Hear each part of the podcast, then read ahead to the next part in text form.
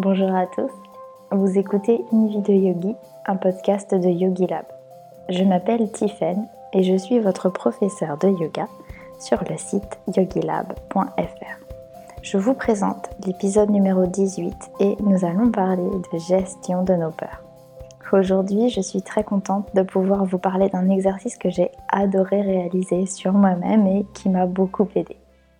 Dans la prochaine demi-heure, nous allons voir ensemble comment fonctionne notre peur et surtout comment la gérer. Ce que j'entends par gérer notre peur, eh bien, c'est tout simplement le fait de savoir y faire face. Comme pour toute chose en lien avec le yoga, la peur est aussi une émotion que l'on va pouvoir saupoudrer de pleine conscience. Alors, j'imagine que vous êtes en train de penser que la pleine conscience d'une émotion comme la peur, vous n'en voulez pas. Vous préférez certainement l'idée d'apprécier, par exemple, un repas en pleine conscience. Et je vous l'accorde, c'est beaucoup plus sympa. Quoique, je vous propose quand même de tester un petit exercice que je vais vous proposer dans cet épisode. Pour ma part, il m'a donné de drôles de sensations et on va y venir. Cet épisode est en quelque sorte la continuité de l'épisode numéro 13 sur la confiance en soi et sur les doutes. Et nous allons commencer ensemble par aborder le sujet de la peur comme étant quelque chose de nécessaire. Je ne sais pas si vous vous souvenez que l'idée initiale de l'épisode numéro 13 était de commencer par distinguer le doute nécessaire du doute inutile. C'est la même chose pour la peur. La peur est une émotion qui nous a sauvé la vie. Certaines peurs sont donc très utiles.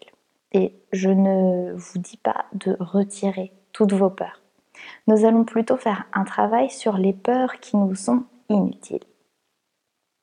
Il est important de faire une différence entre la peur qui nous permet de vivre, qui nous permet de survivre, et la peur qui nous retient d'agir malgré nos désirs. Par exemple, nous devons bien distinguer la peur que l'on pourrait ressentir si on roulait à 300 km/h sur l'autoroute. Et encore, c'est un mauvais exemple s'il y a des accros de la vitesse parmi vous. Et d'un autre côté, la peur que l'on peut ressentir quand il s'agit de lancer son projet. Attention, même ces dernières craintes sont parfois nécessaires. Pour nous dire que nous ne sommes pas prêts ou pour nous dire que nous devons d'abord travailler sur nous avant de pouvoir se lancer. Simplement, très souvent, ces peurs sont démesurées et irrationnelles. Et euh, au lieu de nous pousser à travailler sur nous pour se lancer, ces peurs vont nous immobiliser. Comme je vous le disais, la peur est normale. Elle a garanti notre survie. Je vais juste prendre euh, un exemple. La peur du rejet. À l'époque des tribus et des clans, notre survie dans la vie sauvage était déterminée par notre appartenance à un clan. Le nombre faisait la force. Et si l'on voyait, se voyait rejeté par notre tribu, c'était un très mauvais présage car euh, il n'y aurait plus personne pour nous protéger des prédateurs ou d'un autre clan ennemi. Et c'est extrêmement simplifié, mais c'est assez représentatif de la source de beaucoup de nos peurs elle est ancrée en nous et il nous appartient en fait de moduler nos actions en reconnaissant que toutes ces peurs sont bien présentes, qu'elles sont normales et qu'elles sont nécessaires. Ça nous amène à parler d'action par la peur. Nous ressentons tous la peur parce que nous sommes, tous humains, nous avons tous un cerveau et même les autres animaux la ressentent. C'est notre mécanisme de survie. Il est important d'avoir conscience que la peur est une émotion normale. Elle est normale, donc elle atteint tout le monde, même la personne que vous admirez le plus. On peut même aller plus loin. Les personnes qui vous inspirent ressentent encore plus de peur tant ils savent se mettre dans des situations incroyables. Je trouve assez sympa de pouvoir se dire qu'une personne que j'admire ressent aussi de la peur. Même Elon Musk ressent de la peur la seule différence entre lui et peut-être une autre personne, c'est que sa peur n'est pas un frein, mais un outil utilisé pour améliorer son action. Je pense que nos peurs les plus communes sont la peur du rejet, la peur de l'échec, la peur de l'abandon, euh, la peur du jugement aussi. Ce sont celles qui me viennent maintenant à l'esprit. D'ailleurs, j'en profite pour euh, vous proposer une petite lecture qui vous aidera beaucoup si vous connaissez ces peurs et qu'elles prennent beaucoup de place dans votre vie. Il s'agit des cinq blessures qui empêchent d'être soi-même de Lise Bourbeau. Si l'objet de notre peur se réalise, alors nous le vivons comme un échec et généralement on n'aime pas les échecs. Or l'échec est le meilleur moyen d'apprendre. Et surtout, l'échec est probable mais il n'est pas systématique. Et je vous entends dire là dans votre tête, oh ben, de toute façon, pour moi, il y a toutes les chances pour que ce soit un échec. Si vous voyez l'échec, c'est le moment d'utiliser cette clairvoyance. Vous êtes persuadé que vous allez échouer? Eh bien, c'est génial parce qu'on va pouvoir se faire le scénario dans notre tête et voir ce qui va pouvoir nous faire échouer pour l'anticiper. Et pour ça, la première question est, est-ce que votre scénario s'arrête à votre idée, à votre envie? Si c'est le cas, en effet, c'est un premier échec. Mais allons un petit peu plus loin ensemble. Essayons de voir les autres paramètres qui pourraient nous faire échouer. Alors, vous pouvez prendre une feuille et faire deux lignes, deux cases dans cette feuille. Une case qui va comporter tous les échecs possibles et une case ou alors peut-être une colonne selon comment vous fonctionnez qui va comporter les solutions que vous pouvez envisager puisque vous aurez déjà anticipé l'échec. On peut même commencer ensemble avec la même chose tous ensemble. On peut noter dans notre colonne échec ne pas se lancer. C'est notre premier échec en fait. On ne se lance pas. Et dans la colonne solution à ça, eh bien, ça va être de trouver les causes, de trouver les éléments qui me font peur pour pouvoir trouver une solution à chaque élément. Et ensuite, eh bien, c'est à vous de jouer et de continuer à remplir votre tableau. En faisant cet exercice, j'ai l'impression qu'on vient pirater le mental qui prend le contrôle de notre vie parce que les peurs sont bien là et parce qu'on a l'impression qu'elles sont juste une évidence. Elles ne le sont pourtant pas. Elles sont le fruit de la pensée. En agissant ainsi, vous allez transformer votre peur en atout. Votre action sera déterminée par votre capacité à gérer cette peur. Elle ne sera plus déterminée par la peur en elle-même.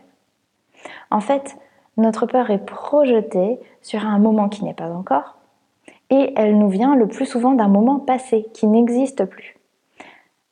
Dans ce scénario, nous ne nous retrouvons pas dans le moment présent.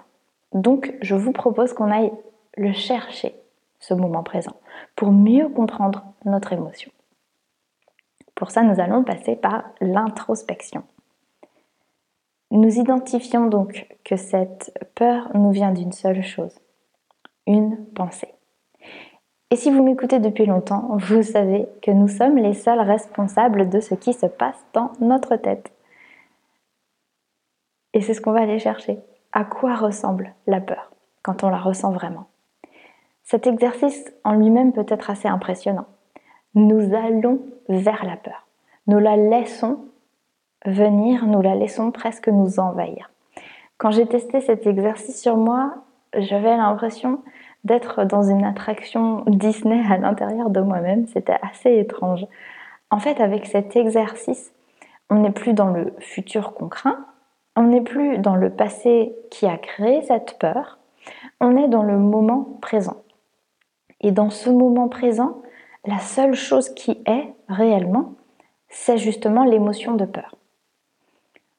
Pour une mise en application optimale, je vous conseille de pratiquer avant une séance de yoga ou une séance de méditation qui pourra être euh, plus ou moins longue, c'est à vous de choisir.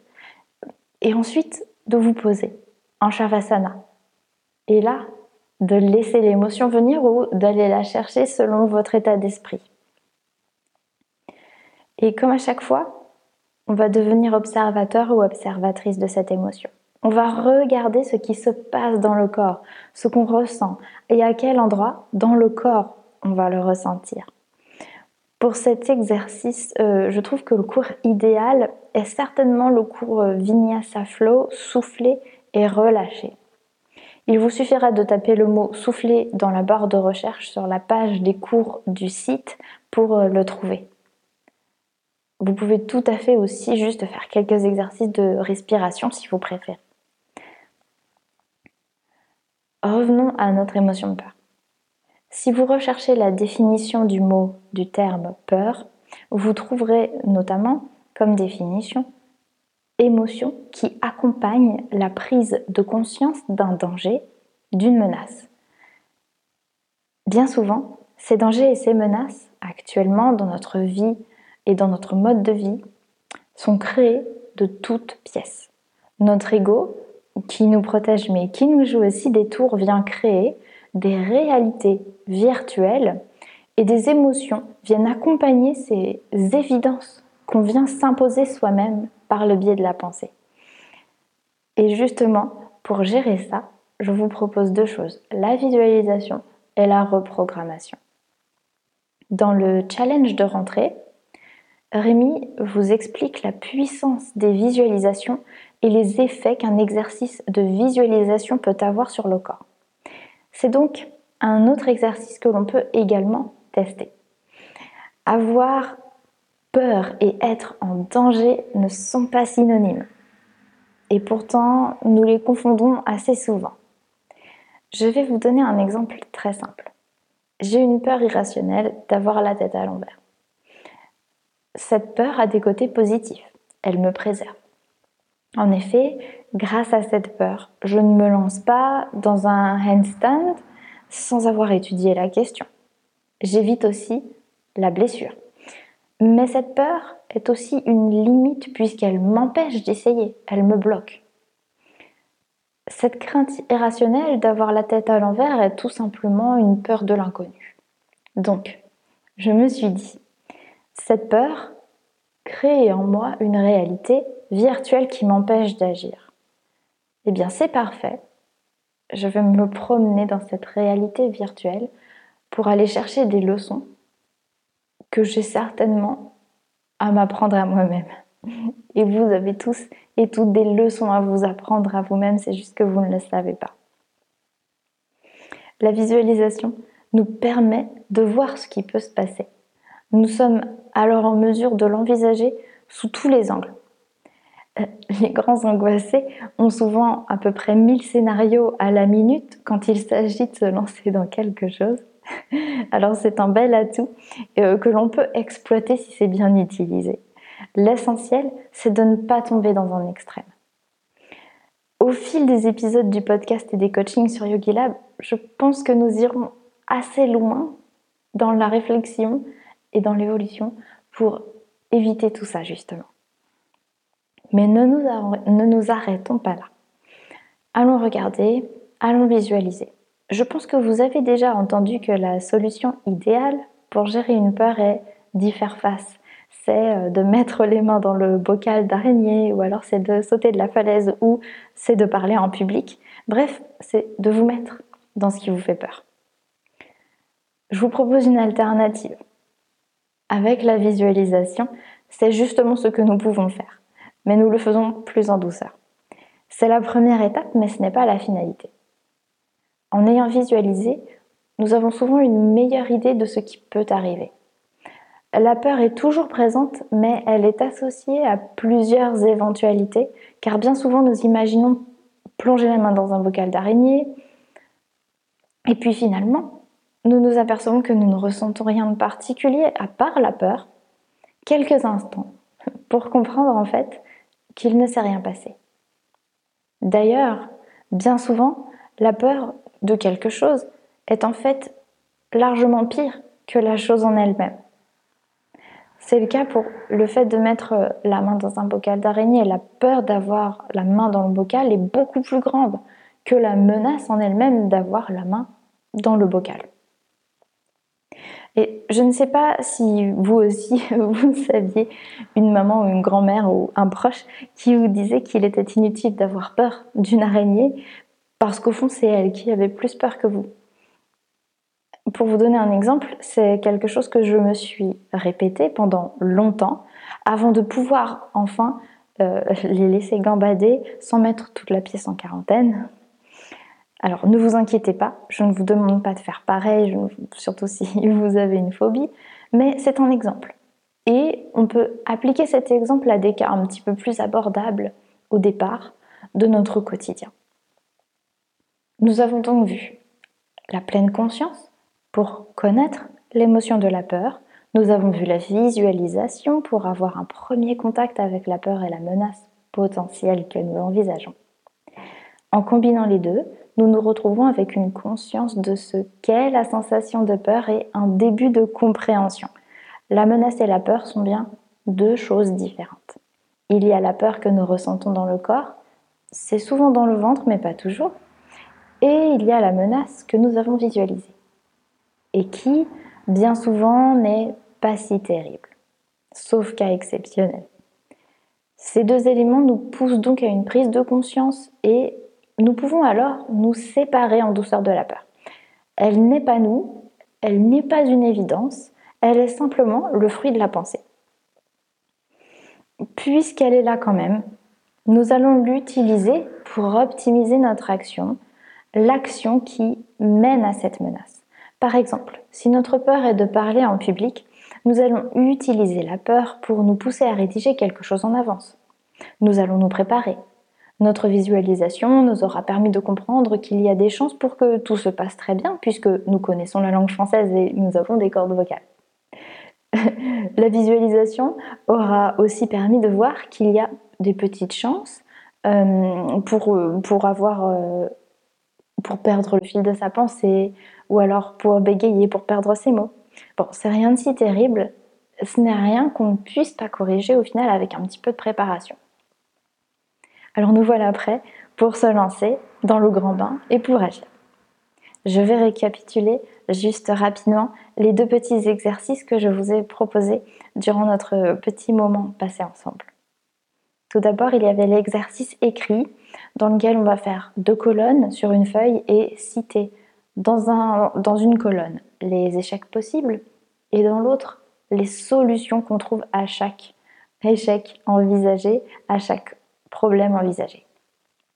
Le deuxième exercice, c'est un peu l'exercice de l'aventurier qui consiste, après une pratique de yoga ou après une pratique de méditation, à aller voir nos peurs, à aller regarder ce qui se passe dans le corps. Cet exercice n'est pas évident et généralement, il parlera plus aux yogis parmi vous qui ont déjà suivi pas mal de cours. Mais bien sûr, c'est quelque chose que vous pouvez tout à fait essayer. Ça demande juste d'être quand même assez informé de ce qui se passe dans le corps, assez conscient, assez présent, assez ancré dans le corps. Et j'ai également une autre astuce à vous proposer en lien avec une petite nouveauté que je suis super contente de vous annoncer. Récemment, je me suis formée au yoga nidra. Alors le yoga nidra, c'est une pratique très différente de ce que l'on connaît et elle représente selon moi un bel exercice d'introspection. Si vous avez envie de vous plonger dans une nouvelle aventure avec moi, j'ai lancé un tout premier cours pour qu'on débute vraiment ensemble et qu'on suive les prochains cours de manière évolutive. J'ai vraiment hâte de savoir ce que vous en pensez et ce que vous aurez ressenti pendant le cours. Et je voudrais aussi en profiter pour vous remercier d'être de plus en plus nombreux à écouter ce podcast. Une vie de yogi, c'est un vrai bonheur pour moi de partager tous ces petits outils du quotidien que je découvre moi aussi au fur et à mesure grâce au yoga et que j'apprends à développer. Donc c'est un petit bout de chemin qu'on fait ensemble et je me sens très chanceuse de vous avoir avec moi à mes côtés. Alors j'espère que cet épisode vous a aidé et je vous dis à très bientôt.